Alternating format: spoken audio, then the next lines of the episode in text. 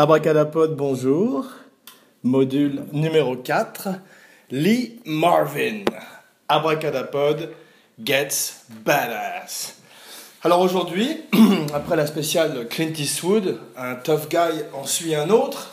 Surtout Lee Marvin d'ailleurs, parce que Clint Eastwood, c'est surtout un tough guy à l'écran. D'ailleurs, je, voulais à ce sujet raconter une anecdote que j'avais oublié de raconter la dernière fois, qui est que, paraît-il, peut-être que c'est faux, mais en hommage à Lee Marvin, Print the Legend, comme ils disent dans Liberty Valance, grand film de Lee Marvin, avec aussi James Stewart et John Wayne. Premier film de, Lee Marvin d'ailleurs, où son, son nom est dans le titre, voilà, et qui a contribué énormément à le mettre sur la carte. Mais l'anecdote que je voulais raconter, c'est au sujet de Clint Eastwood. Il paraît qu'il aurait couché avec. Il y a, prescription maintenant. allegedly, aurait-il couché avec euh, Gene Seberg, qui à l'époque était avec Romain Gary, grand écrivain. Et il paraît que Romain Gary aurait provoqué Clint Eastwood en duel. Et euh, c'est drôle d'imaginer euh, que Clint Eastwood, à la suite de ça, toujours paraît-il, serait, aurait quitté l'Europe, où il tournait un film avec Gene Seberg à la suite du tournage, pour se réfugier en Amérique de nouveau et échapper au duel avec Romain Gary. Je sais pas si c'était un duel à l'épée ou au pistolet. Mais en tous les cas, tout d'un coup, il avait face à lui, euh, non pas un personnage de cinéma, mais un vrai fou, en tous les cas, quelqu'un d'une autre époque où euh, on réglait ses comptes avec un duel. Voilà. Donc, euh, pardon, comme d'habitude, je me racle la gorge. J'ai des allergies, on se dit tout, hein, donc.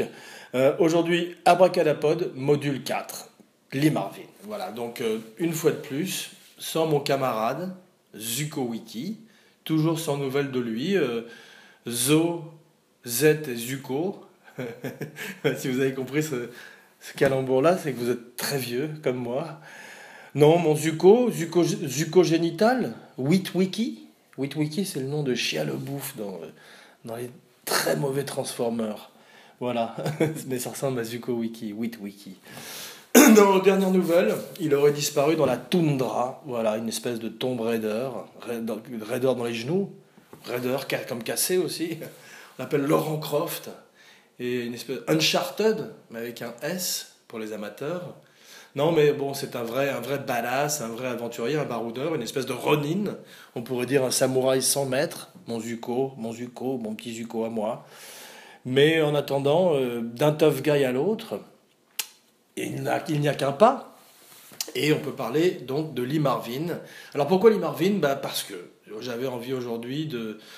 Il n'y a pas besoin d'explication, il y a pas Lee Marvin, il n'y a pas besoin d'autres explications que Lee Marvin, donc euh, un des grands tough guys, un des grands badass, comme je disais, de l'histoire du cinéma.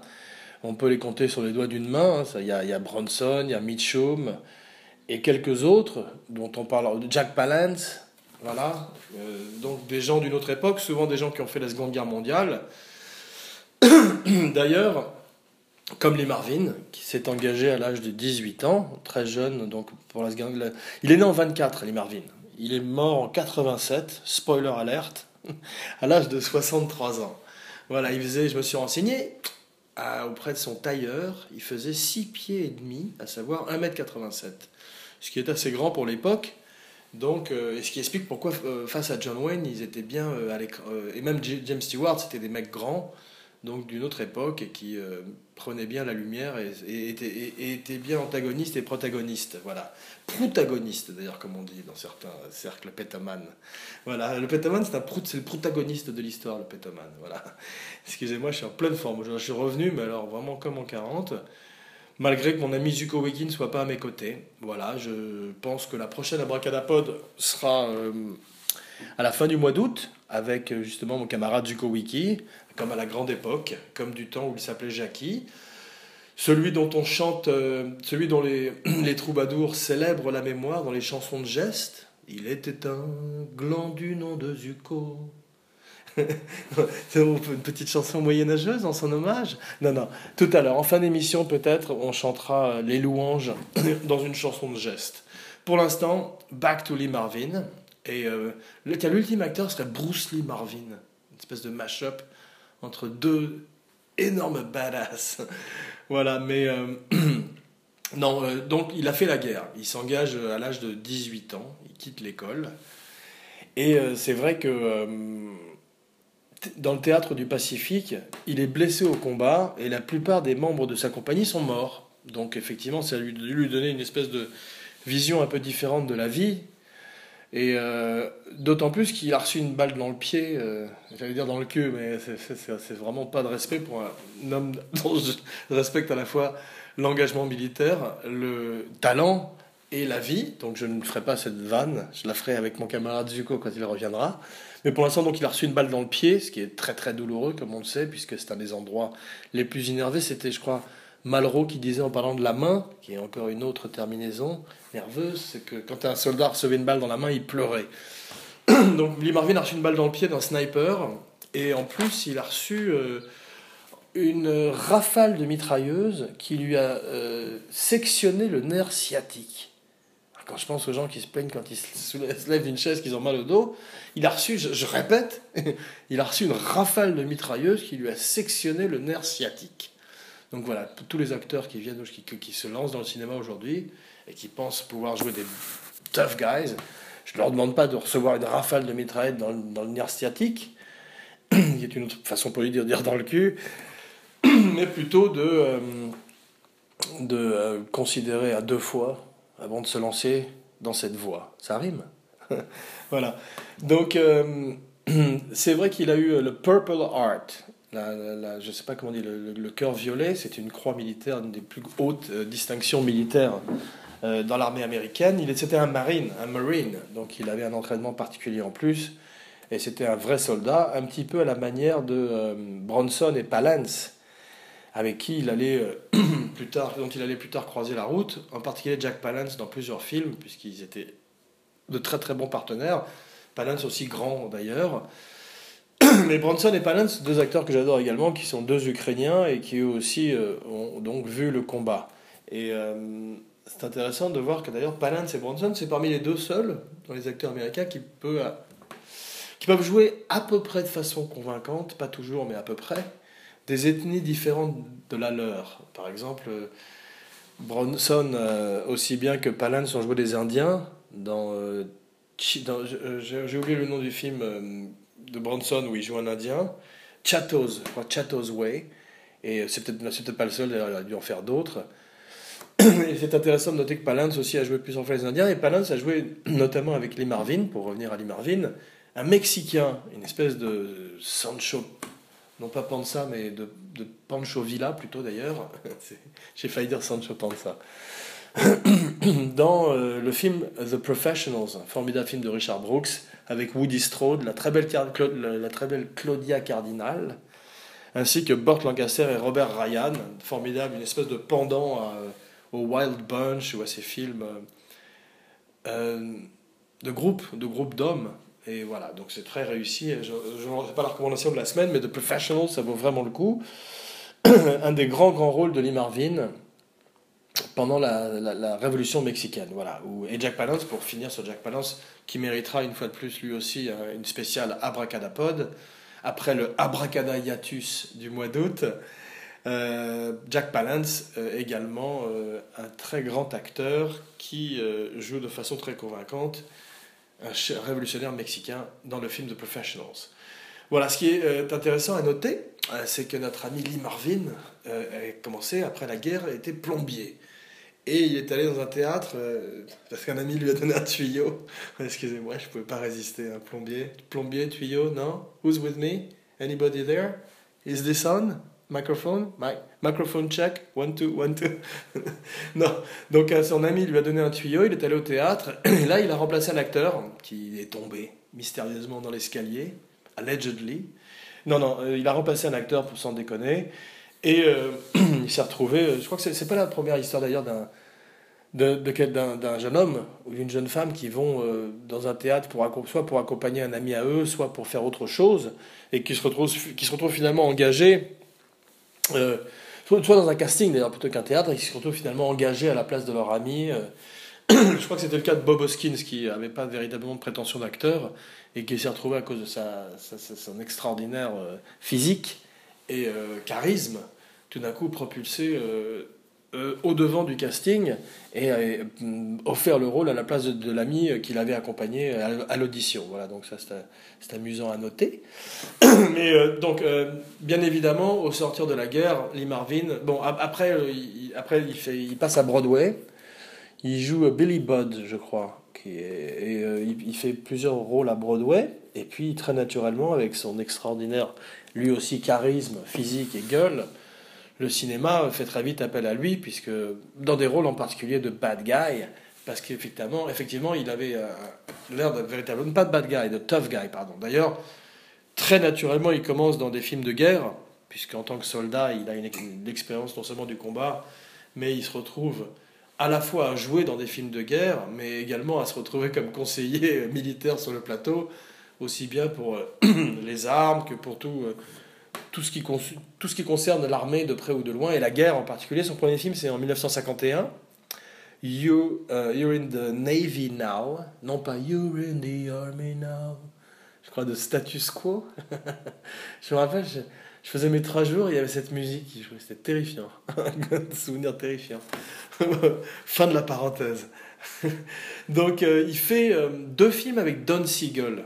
Euh, un au début de sa carrière qui s'appelle Duel at Silver Creek, qui est probablement un western, d'après le nom, mais je peux me tromper.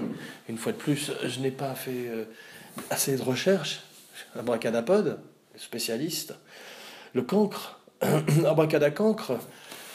Euh, et, et, surtout après The Killers, qui est, je crois, tiré d'Hemingway, qui est un très bon film où Lee Marvin fait un tueur très convaincant, comme souvent dans sa carrière d'ailleurs, euh, des personnages euh, tout à fait réalistes. Et euh, c'est pour ça qu'il était engagé, parce que quand on lui demandait de jouer, que ce soit un cow-boy, un tueur ou le gendarme de Saint-Tropez, il était toujours extrêmement réaliste et on pouvait croire à tous les rôles qu'il incarnait. Voilà, donc c'est vrai que au début, il a plutôt des petits rôles, des seconds rôles, on va dire, mais assez mémorables en particulier dans le rôle de Chino. qui est Chino? Eh bien, Chino, c'est non pas le fils de. C'est non pas Al, Al Pacino, euh, comme dans euh, un film que j'aime beaucoup qui s'appelle Tropic Thunder, où le rappeur s'appelle Alpa Chino. Non, non, Chino, c'est le personnage qu'il incarne dans The Wild One, donc euh, l'équipe est sauvage en français, avec Marlon Brando, où euh, bon, il a effectivement un petit rôle, mais il a un combat mémorable avec Brando, et puis il fait une fois de plus un méchant extrêmement euh, charismatique et euh, toujours jouissif. Lui aussi, il aurait pu. Il aurait, c'est drôle parce qu'il aurait pu faire un Joker convaincant avec son, visage. Et il avait en plus une espèce de séduction qui fait qu'il pouvait jouer des méchants et qu'il a par la suite il, a arrêté plus tard de jouer euh, des méchants, il, a passé à il est passé à des rôles de héros, comme justement dans The Professionals, où il joue soit des anciens militaires, ou dans Dirty Dozen, où tout d'un coup il se retrouve à la tête d'un groupe de, de, de cow-boys ou de soldats, et euh, il est tout à fait crédible dans le rôle de leur mentor. C'est intéressant de noter aussi qu'il a fait un film avec Fritz Lang qui s'appelle The Big Heat, que j'ai pas vu, mais euh, que j'ai à l'issue de cette recherche, il y a beaucoup de films que j'ai envie de voir, que je connaissais pas de Lee Marvin, pas mal que j'avais déjà vu, ce qui a motivé d'ailleurs l'envie pour moi de faire cette émission. Mais il y en a beaucoup que j'ai pas vu, dont euh, un d'ailleurs qui, est dans ma liste de films à voir très vite, qui est un film qui s'appelle, euh, je crois que c'est Prime Cut. Un film qu'il a fait dans les années 70, où il a eu un très très bon run dans les années 70, avec euh, Gene Hackman à ma connaissance, le seul film qu'ils aient fait ensemble. Et ça a l'air d'être très très intéressant. Un film un peu violent qui m'étonnerait pas qui m'étonnerait pas d'être le genre de film à influencer quelqu'un comme Tarantino par exemple. Voilà, c'est ces films dans les années 70 où il y a souvent Joe Don Baker et qui sont des films euh, très intéressants parce que très réalistes, très euh, très, faisant partie de l'âge d'or du cinéma des années 70 qui euh, à la fois à travers ces séries B et ces films de genre pouvaient également euh, incarner euh, une espèce de voix politique et une espèce de contre-culture qui était à l'époque extrêmement proéminente. Voilà. Moi, je l'ai beaucoup aimé. J'ai beaucoup aimé son look dans The Wild One. Je trouve qu'il ressemble à un personnage créé par Tim Burton parce qu'il a des manches avec des rayures dessus, et on dirait une espèce de mime de l'enfer, d'où ma référence au Joker. Mais bon, comme le, comme le sait mon camarade Zuko, Wiki, Wiki, Wiki, Wild, Wild West, Remix euh, comme il sait mon camarade Zuko Wiki, dès que je peux faire une référence au Joker, ben, je ne vais pas m'en priver. Comme on est à une semaine de la sortie de Suicide Squad, eh ben c'est pas tout, à fait de mise et tout à fait à la mode d'en parler. Voilà, euh, bien qu'apparemment il ait un petit rôle aux premières nouvelles, spoiler alert, il est un, il est un rôle, mais bon, quand on sait qu'Hannibal Lecter a moins de 20 minutes, je crois 18 je crois dans le Silence des Agneaux, c'est pas la taille qui compte, comme disait la jeune mariée. Excusez-moi, je commence déjà à fatiguer, alors qu'on est à peine à la moitié de l'émission, je m'en excuse. Donc, ensuite, autre petit rôle mémorable dans euh, les euh, mutinés du Bounty, euh, non du Kane, le Kane Mutiny. Bien qu'il il aurait fait un Captain Bligh tout à fait convaincant. Mais donc c'est pas Bounty, c'est que j'aime beaucoup. Voilà encore un snack que j'aime énormément. Tangente. Abracadapod, l'émission qui a pas peur des tangentes. Le Bounty. Ah, le Bounty de mon enfance. Chocolat au lait. Coco, noix de coco, chocolat au lait coco, noix de coco. Voilà, noix de, coco, oui. Donc, euh, cher à mon cœur, il est également dans The Kane Martini face à Bogart. C'est vrai qu'on peut noter qu'à chaque fois qu'il est euh, face à des euh, monstres sacrés, que ce soit John Wayne, que ce soit Bogart, que ce soit par la suite, ou que ce soit Bronson, mais il est toujours à la hauteur. C'est un type qui boxe complètement dans la même catégorie et qui en fait élève souvent tout le monde à, sa hauteur également. Comme d'ailleurs Lee Van Cleef dans un film dont je vais parler un petit peu là, qui est l'extraordinaire euh, L'homme qui tue à Liberty Valance, où pour la première fois, donc, il a, le, il a son nom dans, dans le titre du film, et euh, on peut noter que son acolyte dans le film, euh, il fait le méchant, bien sûr, face à John Wayne et James Stewart, et l'acolyte, son henchman, son homme, son homme de main à Lee Marvin, c'est un jeune Lee Van Cleef, qui je crois encore des cheveux à l'époque, mais peut-être que je me trompe, et qui est formidable parce qu'il ressemble à un serpent. C'est d'ailleurs pour ça que dans le film Rango, le cartoon de Gore Verbinski avec Johnny Depp, il est incarné par un serpent à sonnette euh, et euh, c'est très bien foutu. Voilà. Et euh, pour revenir donc à Lee Marvin, mais je parlerai un petit peu plus de l'homme qui tue Liberty Valence tout à l'heure. Mais pour l'instant, je voudrais revenir un peu au début de sa carrière. En tous les cas, il est dans Attack, un film que j'aime beaucoup, que je crois est un film de Robert Aldrich, avec qui il ferait plus tard euh, Les Douze Salopards, The Dirty Dozen. Mais euh, Attack, c'est un très bon film, aussi avec Jack Palance. C'est peut-être son premier film avec Jack Palance, avec Jack Palance, excusez-moi de ne pas articuler, avec qui il ferait euh, donc The Professionals, Monty Walsh et peut-être d'autres films qui m'échappent. Tweet at me, at Abracadapod, et sur iTunes. Oui, likez sur Facebook, une petite euh, rate, une, petite critique sur euh, iTunes, ça ferait pas de mal. et puis euh, voilà, et, merci surtout de, suivre le programme, en particulier en l'absence de mon Zuko conspirateur qui me manque beaucoup et qui est en ce moment, donc comme je l'ai dit, dans le maquis. Dans, donc voilà. Peut-être au fond de la mer Noire, parce que je sais qu'il recherchait des trésors sous-marins et que à la manière de Drake et que c'est pas pas la, pas de Mariana Trench où l'idée qu'il y a un mégalodon ou n'importe quelle autre créature puisse euh, s'y cacher qui va lui faire peur parce que lui, alors lui, il faut pas lui en promettre. Un mégalodon, bring it, aucun problème. Voilà. En tous les cas, euh, c'est vrai que euh, il a fallu quand même pour qu'il ait ce qu'on appelle, je parle de Lee Marvin, non plus de mon camarade de jeu, de combat, de guerre, mais de Lee Marvin, pour revenir à camarade de guerre, il a fallu euh, pour qu'il ait euh, le name recognition, c'est-à-dire quand tout d'un coup il est, euh, on sache qui il est, aussi bien le public que les gens du métier, une série télé. Voilà, une série télé qui s'appelle M Squad. Voilà, M Squad qui fait de 57 à 60. Et après plus de 100 épisodes, tout d'un coup, il est sur la carte. C'est parti. Voilà, il a même fait d'ailleurs un truc qui m'intéresse de retrouver soit sur YouTube, soit ailleurs une fois de plus, tweet at me, à Abracadapod. C'est le dragnet qu'il a fait euh, dans lequel il joue un serial killer, pour lequel il a, et qui dit-on, lui aurait donné le nom du flic, lui donné, lui aurait donné le rôle du flic justement de M Squad. Voilà, de 57 à 60. C'est dans, dans Dragnet, une série télé aussi américaine, dans laquelle il aurait joué un serial killer, et ça c'est intéressant à voir parce que c'est, on pourrait dire, un proto-serial killer.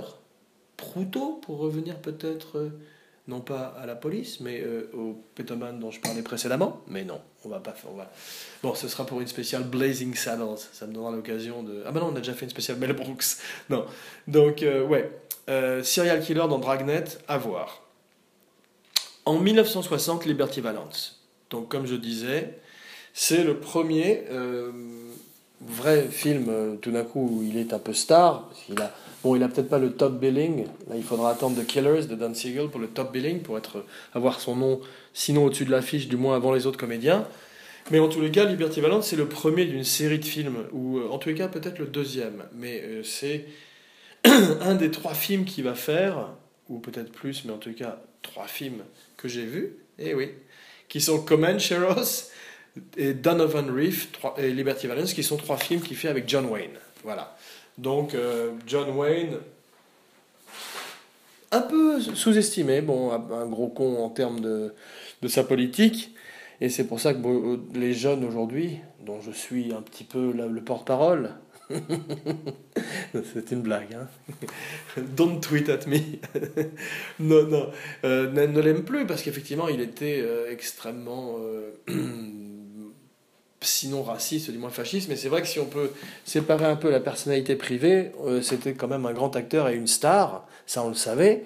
Mais aussi un acteur un peu sous-estimé qui était capable de faire plus de choses qu'on ne lui donne de crédit pour. C'est-à-dire, par exemple, un très bon timing de comédie, comme il l'a prouvé dans beaucoup de films, et puis surtout, euh, plus, une plus grande palette qu'il n'est connu, qu'il connu pour. Parce qu'on a l'habitude d'imaginer aussi, à la manière d'un jeune Clint Eastwood, qu'il avait deux expressions, une avec chapeau et une sans, mais c'est pas tout à fait vrai. Mais en tous les cas, face à Lee Marvin, il faisait un bon couple, et c'est vrai que euh, quand on a, bah, bah, une fois de plus, comme disait Hitchcock, the better the villain, the better the film, meilleur est le méchant, meilleur est le film, bah, quand, on a face, euh, quand on a face à soi un Lee Marvin, bah, on peut être que meilleur, et parce qu'on a d'autant plus peur pour le héros, on s'identifie quand il y a un méchant qui est vraiment terrifiant, comme peut l'être Lee Marvin, dans Liberty Valance, où il est quasiment un méchant de légende, dans le film et dans l'histoire du cinéma. C'est vrai que euh, donc Don Siegel, The Killers, à voir, à revoir, à vos magnétoscopes. Euh, ensuite, ou peut-être pendant, parce que apparemment c'est un gros bosseur aussi, contrairement à certains. I'm looking at you, Zikoviki. Euh, non, euh, un gros bosseur, il fait plein de télé, plein de séries télé. Il fait alors, Bonanza, c'est parti. Twilight Zone. Alors, ça, ça, il faut que je le voie, parce que j'en avais entendu parler, mais je ne l'ai pas vu non plus, et j'ai très envie de voir un Twilight Zone avec Lee Marvin. Franchement, deux, two great tastes that that go great together. Comme le peanut butter et le chocolat. Pas vrai? Bon.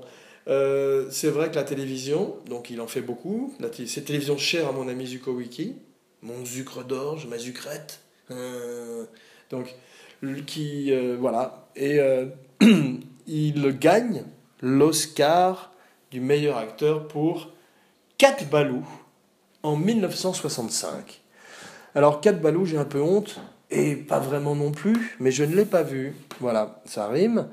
Euh, parce que, à part Blazing Saddles, je ne suis pas extrêmement fan des westerns un peu comiques, et celui-là, paraît-il, est un petit peu rigolo, mais bon, ça vaut quand même le coup de le voir, parce que c'est avec Jane Fonda, et je crois que ça fait partie de ces westerns un petit peu, justement, euh, précurseurs des années 70, qui sont ces westerns plus politisés, plus politiques, et qui sont toujours intéressants à voir. Euh, et euh, bon, je crois que Lee Marvin joue deux rôles. Et euh, le deuxième rôle, il a un nez de cuir. Donc rien que pour ça, ça m'intéresse de le voir. Mais en parlant de western comique, il fait également euh, Paint Your Wagon. Je crois que c'est, je sais pas si c'est pas la kermesse héroïque ou ça c'est peut-être le film avec Marthe Rosé, peut-être que je me trompe. Tweet at me, surtout pas. Il n'y a pas de risque. Donc c'est vrai que je n'ai pas vu non plus Paint Your Wagon, un petit peu pour la même raison que j'ai pas vu euh, Cat Balou, parce que je crois que c'est euh, une comédie musicale un peu comique. Euh, dans comédie musicale, il y a comédie quand même d'abord. Je suis pas très fan de comédie musicale comme je le disais précédemment, et en particulier de western comédie musicale. Euh, il a quand même eu un petit hit euh, au top 50 avec une chanson qui s'appelle Wandering Spirit. Wandering Spirit. Lee Marvin. Donc il a quand même il a chanté aussi assez mal d'ailleurs paraît-il. Mais euh, donc c'est intéressant de voir Paint Your Wagon. Si vous avez envie de voir Clint Eastwood et Lee Marvin chanter, pousser la chansonnette ensemble, bah, c'est un film. Boy, do I have a movie for you? J'ai un film pour vous qui s'appelle Paint Your Wagon et euh, pour lequel euh, Lee Marvin a chanté. Voilà. Sinon ensuite The Professionals du grand Richard Brooks, l'heureux papa de Louis Brooks et Brooke Shields. Non, non pas du tout. Ensuite, il fait euh, dans la foulée Dirty Dozen en 67. Donc c'est vrai qu'il les, il les enchaîne. Et euh, Dirty Dozen, que dire?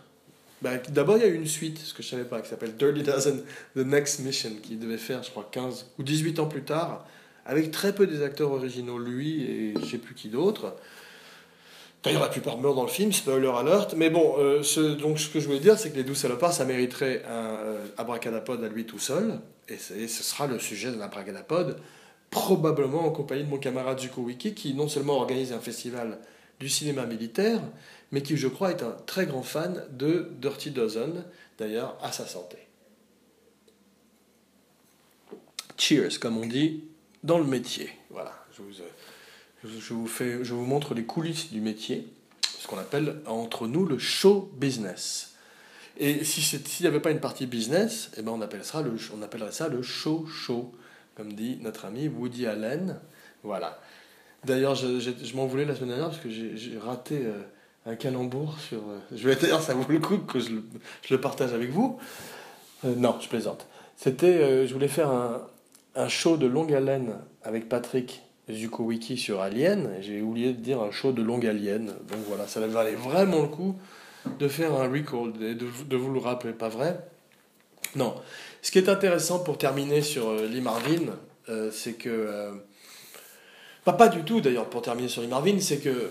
Bon, je, parle, je, parle, je parlerai de Dirty Dozen ultérieurement avec Patrick parce que je sais qu'il aime ce film et il y, en a, il y a beaucoup à en dire, en particulier pour l'extraordinaire casting et pour toutes les anecdotes qui ont dû fleurir sur le plateau. Sur ces plateaux où en général il y a beaucoup de testostérone, il se passe toujours beaucoup d'anecdotes amusantes. Et c'est vrai qu'entre euh, Casavets, Telly Savalas, et Savalas, on dirait deux noms de clowns. Et voici Casavets et Savalas. Non. non, donc euh, il y a probablement euh, du lourd à raconter. Et je laisse le soin à mon ami Zuko Wiki de se mettre un doigt et de travailler un petit peu euh, sur le sujet. Voilà. Ça me fera des vacances. Non, ce qui est intéressant, c'est que pour Point Blank, donc il donne sa chance à un jeune metteur en scène qui est John Borman, qui par la suite allait montrer qu'il allait devenir un grand metteur en scène, à part Zardoz. Non, non, je déconne. Zardoz, ça vaut le coup à voir quand même aussi. Mais il allait faire deux films avec Borman. Euh, Duel dans le Pacifique, euh, plusieurs années après Point Blank, Duel dans le Pacifique, avec Toshiro Mifune, qui est un très très bon sujet, avec ce vieux soldat, enfin pas ce vieux soldat, ce soldat américain qui se retrouve échoué sur une île un peu à la manière de Castaway avec un soldat japonais qui tout d'un coup revive ou continue, ou continue de, de, toute façon à, à, à, faire la guerre entre eux, à deux, euh, sur cette île. Voilà, je pense que ce serait intéressant d'en faire un remake. Ils avaient essayé de le faire, c'était assez raté, dans l'espace avec un film qui s'appelait Enemy Mine. Ça aussi, ce serait un remake intéressant, un film avec Dennis Quaid, je crois, et Lou Gossett Jr., le sergent instructeur, le formidable sergent instructeur du film Officer, An Officer and a Gentleman, un des films préférés aussi de mon ami Zuko Wiki avec Caligula et Derrière la porte verte. Voilà.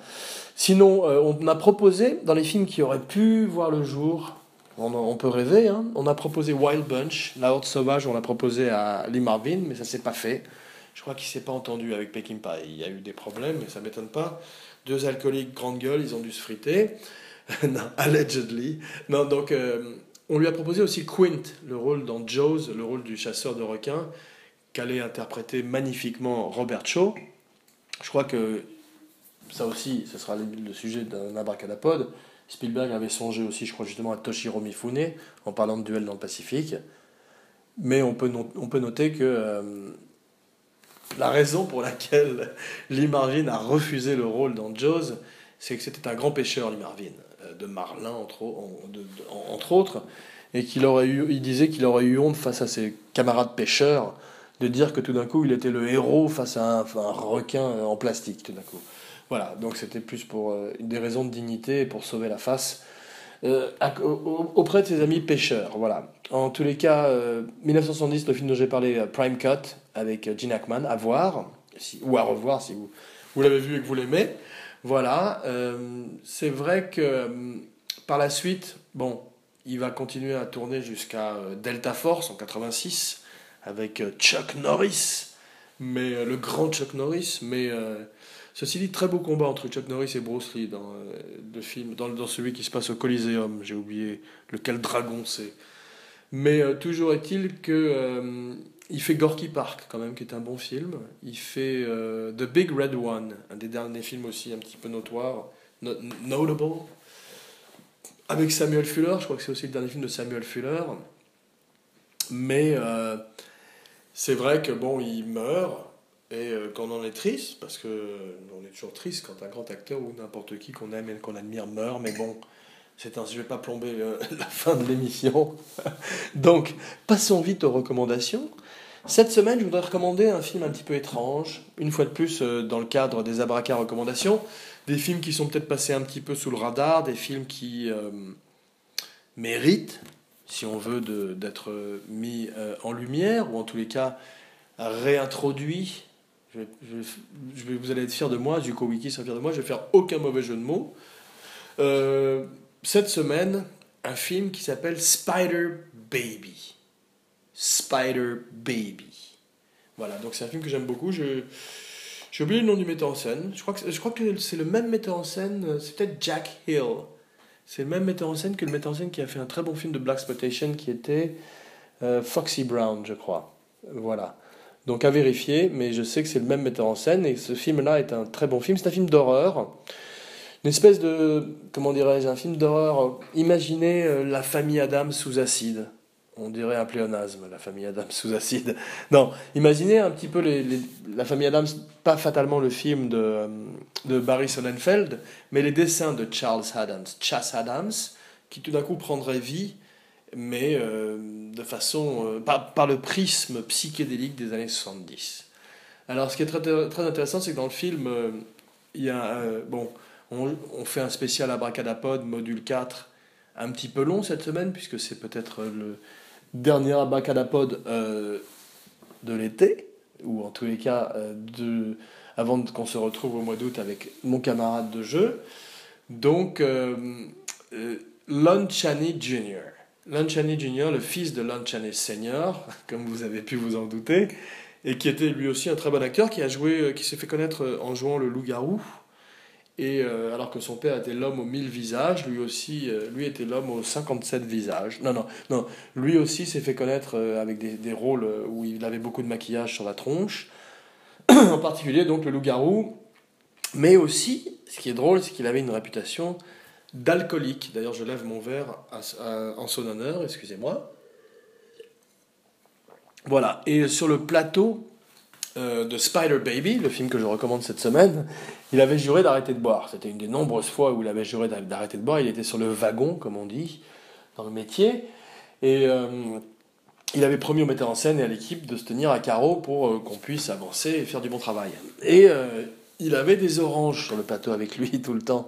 Et en fait, ce que savait pas l'équipe, c'est que les oranges étaient remplies de vodka. Il avait une seringue et il remplissait les oranges de vodka en début de journée. Il suçait ses oranges toute la journée. Et il était complètement déchiré. Les gens ne comprenaient pas pourquoi il était sous alors qu'il devait être en pleine forme avec toute la vitamine C qu'il mangeait. et euh, c'est drôle parce qu'il y a une des, une des jeunes actrices du film, qui est très jolie d'ailleurs, dont j'ai oublié le nom, malheureusement, qui était la fiancée de Marlon Brando, qui revient souvent dans un bracadapod, mais sur un podcast euh, euh, sur la magie du cinéma, il est normal qu'on parle de Marlon Brando plus que de raison. Donc voilà. Et elle est morte malheureusement euh, dans un accident de voiture sur le PCH, le fameux Pacific Coast Highway. Voilà, donc elle a eu sa carrière qui a malheureusement été interrompue par cet accident de voiture. et c'était la fiancée de Brando. Voilà, je plombe une fois de plus la fin de l'émission. Mais bon, voilà. Euh, c'est un des films préférés de Rob Zombie, si ça vous intéresse. Rob Zombie qui est un assez mauvais metteur en scène, mais qui a des très très bons goûts. Voilà. Il a en tous les cas un film qui sort ces jours-ci qui s'appelle, ou qui sort en tous les cas, qui sera disponible sur les plateformes digitales, comme on dit vulgairement. Un film qui s'appelle 31. Je pense pas que j'ai envie de le voir, c'est très gore. Et euh, le gore pour le gore n'est pas très intéressant pour le gore pour le gore n'est pas. C'est un film, une chanson de Serge Lama, n'est pas très intéressant pour moi. Euh, c'est pour ça que je suis pas non plus très intéressé par le film produit par Ellie Roth qui s'appelle Clown. J'y pense parce que Clown, comme clown, j'y pense parce que 31, le film de Rob Zombie, est également un film d'horreur avec des clowns qui terrorisent une bande de, de, jeunes, dont sa femme, il y a toujours sa femme, Sherilyn Moon, je sais plus comment elle s'appelle, euh, Moon Zombie, voilà. Quel nom fantastique. Et qui est pas très intéressant comme actrice, donc c'est une des raisons pour lesquelles aussi je ne suis pas passionné par les films de Rob Zombie. C'est que sa muse n'est pas, n'est pas très intéressante et ses films non plus. Voilà, c'est tout. Donc, euh, en tous les cas, euh, bon été, bon mois d'août. Et euh, c'est vrai que le prochain Abracadapod sera probablement une spéciale Monty Python. Voilà, donc si, sinon un module 5, un module de type, de type 5, en tous les cas un abracadapod avec mon camarade Patrick Zukowicki, à qui on souhaite bon vent, bonne route. Et euh, je vous embrasse et j'espère vous retrouver très vite sur les ondes. Jean Weber signing off.